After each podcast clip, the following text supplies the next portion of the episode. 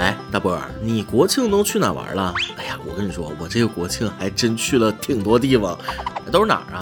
这个卧室、客厅、厨房、厕所。买泡面的时候，我还下楼去了趟超市呢。各位听众，大家好，欢迎收听网易新闻首播的《每日轻松一刻》，您还通过搜索微信公众号“轻松一刻”云版了解更多趣闻趣事哦。我是还想再为祖国母亲过一次阴历生日的主持人大波。开篇，请允许我先咆哮一嗓子：十一长假结束了，又上班了。上班的心情比上坟还沉重。祖国啊，母亲，七天不足以表达我对你的爱，我多想再为你过一次阴历生日啊啊！国庆假期就这么过完了，是时候该收收心，准备过春节了。感觉也是时候在朋友圈发条再见了马尔代夫的动态了。毕竟天天躲着熟人打包麻辣烫，那还是挺累的。姐是老中医，专职吹牛逼。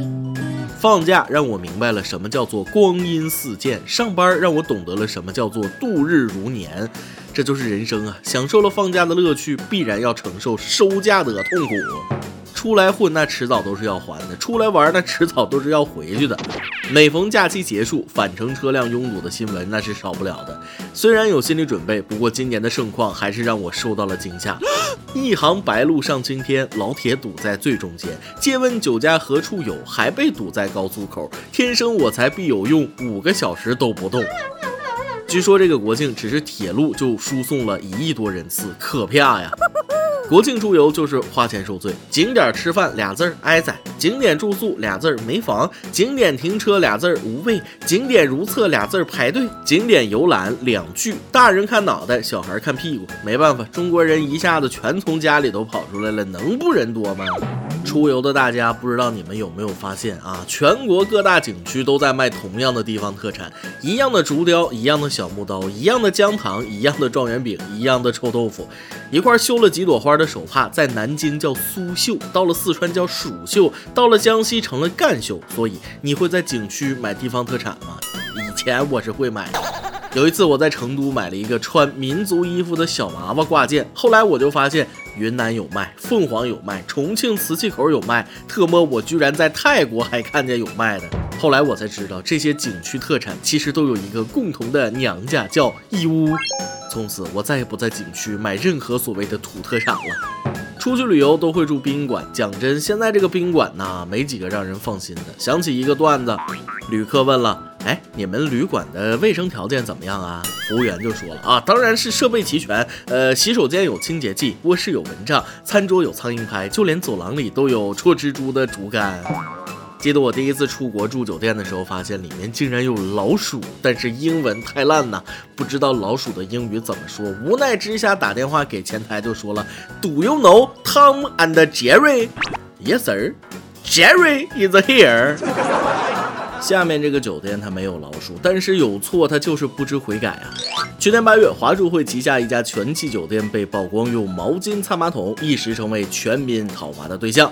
一年后，那位曝光者又入住了华住旗下另一酒店，他发现自己被后台系统备注了一条特别提醒：此人入住会在卫生间安装摄像头取证。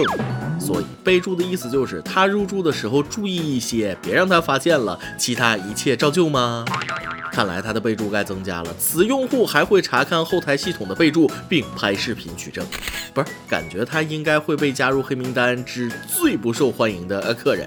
事发后想的不是改正，而是防着人。这酒店也是厉害了哈！解决不了问题，那就解决提出问题的人。充分说明上次出事之后根本没有处罚，或者处罚太轻，没有打痛他们。小的时候，我觉得掩耳盗铃、一叶障目这种事情只有傻子才会做。长大了，我发现这种事儿那还真是到处都是啊。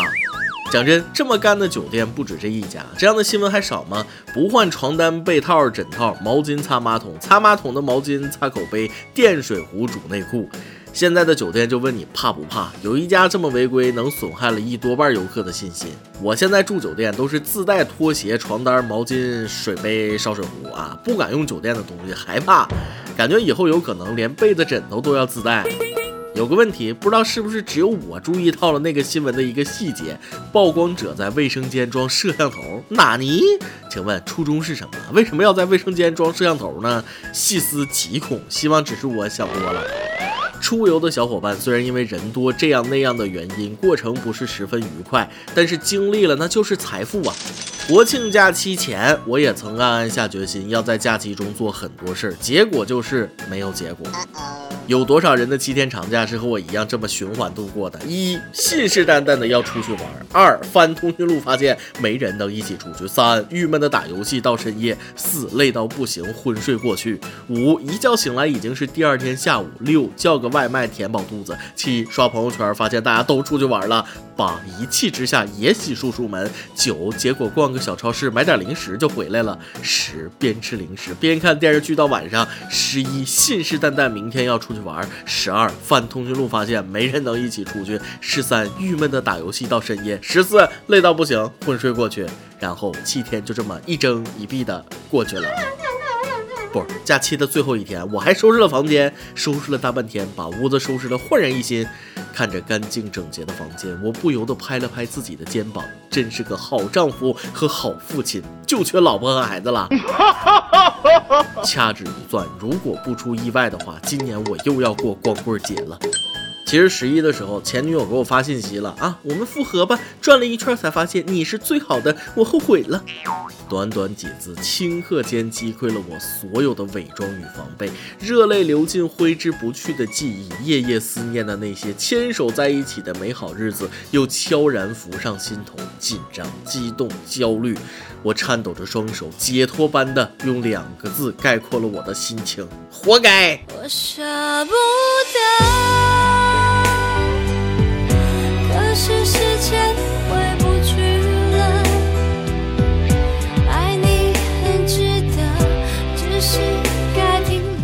虽然有不舍，但是甩掉前任原来是一件这么爽的事儿。人生三大喜：升职加薪、甩渣人。同样祝贺女神张雨绮和老公离婚。一直觉得张雨绮很性感，现在感觉她简直性感的一塌糊涂。喜欢就买，不行就分，有气就撒，有爱就浪。张雨绮活成了多少女生想要的样子？讲真，张雨绮经历的那些感情狗血故事，与汪小菲互扇耳光、脚踹王全安车门，再到这次离婚前与袁巴元闹到警察局，放到别人身上都是槽点，但张雨绮的每一步都有人力挺。为什么？大概是因为我们看多了老公出轨，忍气吞声的说一句“我们很好的谢杏芳之流”，所以对敢爱敢恨、绝不受气的张雨绮由衷的佩服。张雨绮虽然挑男人的眼光一直不行，但是她自己行啊，有钱、有颜、有脾气，这是多少女人梦想的样子。张雨绮之所以能潇洒，能很酷的快刀斩乱麻，那是因为她的事业很成功，她经济独立，就算离婚也可以过得很好。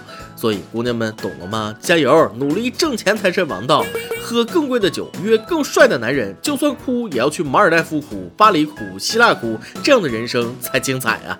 这个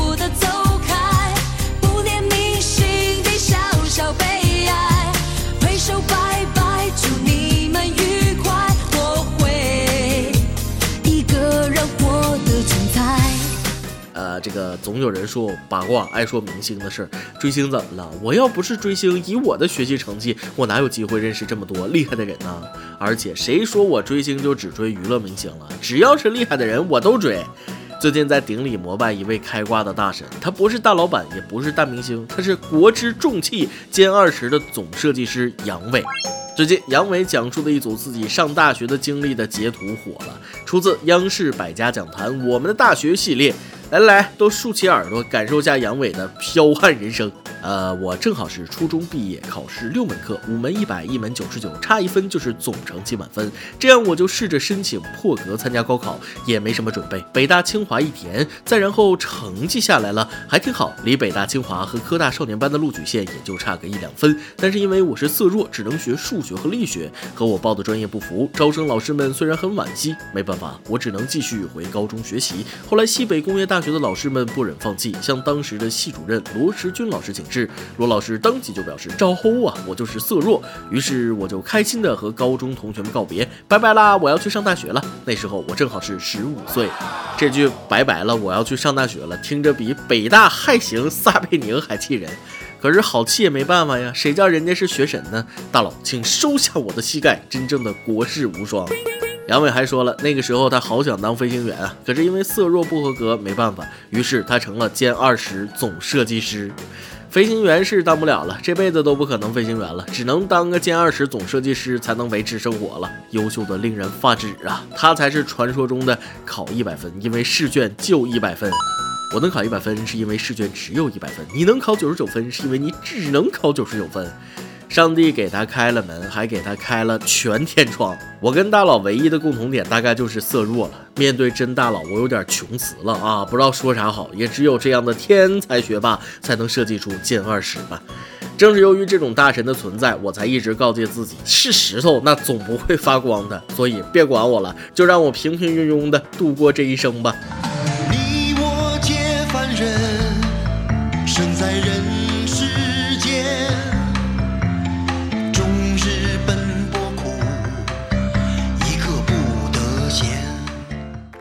每日一问，都说学霸的世界我们不能理解，你身边有开挂一样的学霸吗？他到底有多霸？说出来，让我们膜拜一下呗。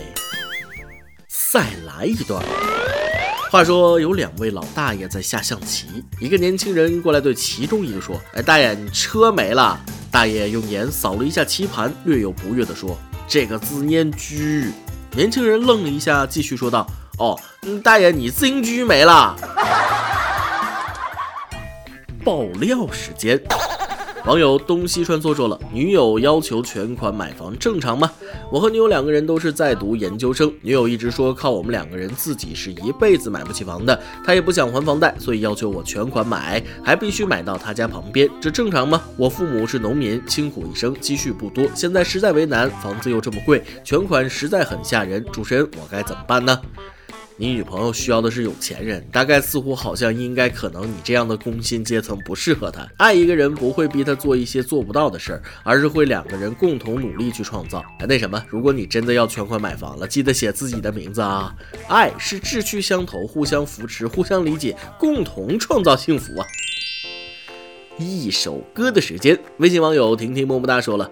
大波，我想点个歌送给我在偏远地区在基层辛勤工作的公务员朋友。前段时间感觉他有些不开心，想重新考一次。我想点一首抚平的希望给他。我希望他能面对工作和生活的种种不愉快，也能很快克服，然后越来越好。对了，我还希望他能赶快找一个爱他疼他的男朋友，哈哈。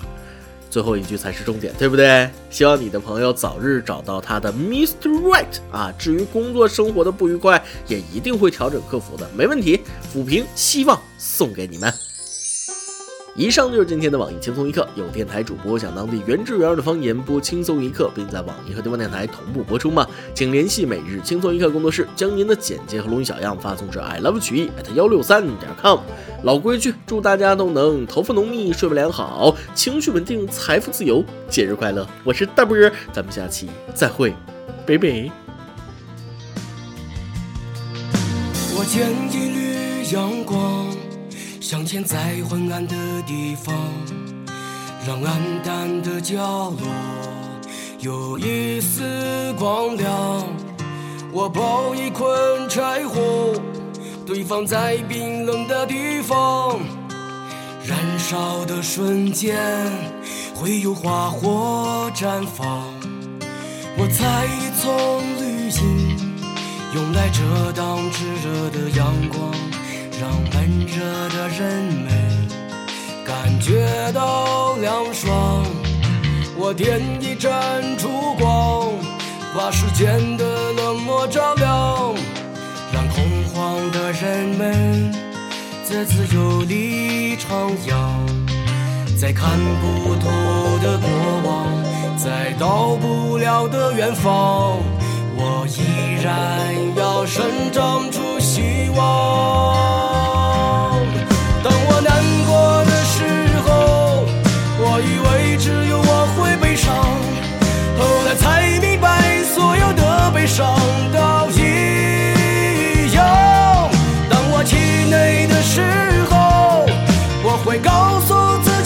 就因为这个世。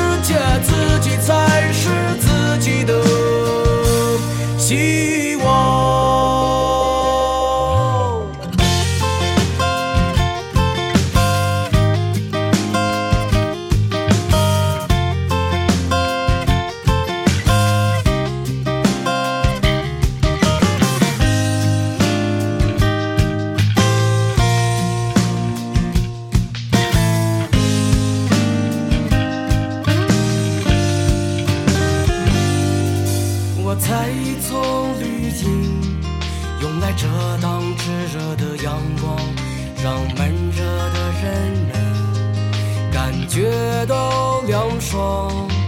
我点一盏烛光，把世间的冷漠照亮，让恐慌的人们在自由里徜徉，在看不透的过往，在到不了的远方，我依然要生长出希望。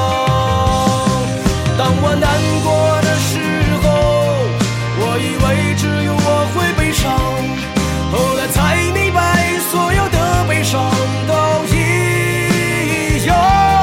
当我气馁的时候，我会告诉自己要坚强，因为这个世界自己才是自己的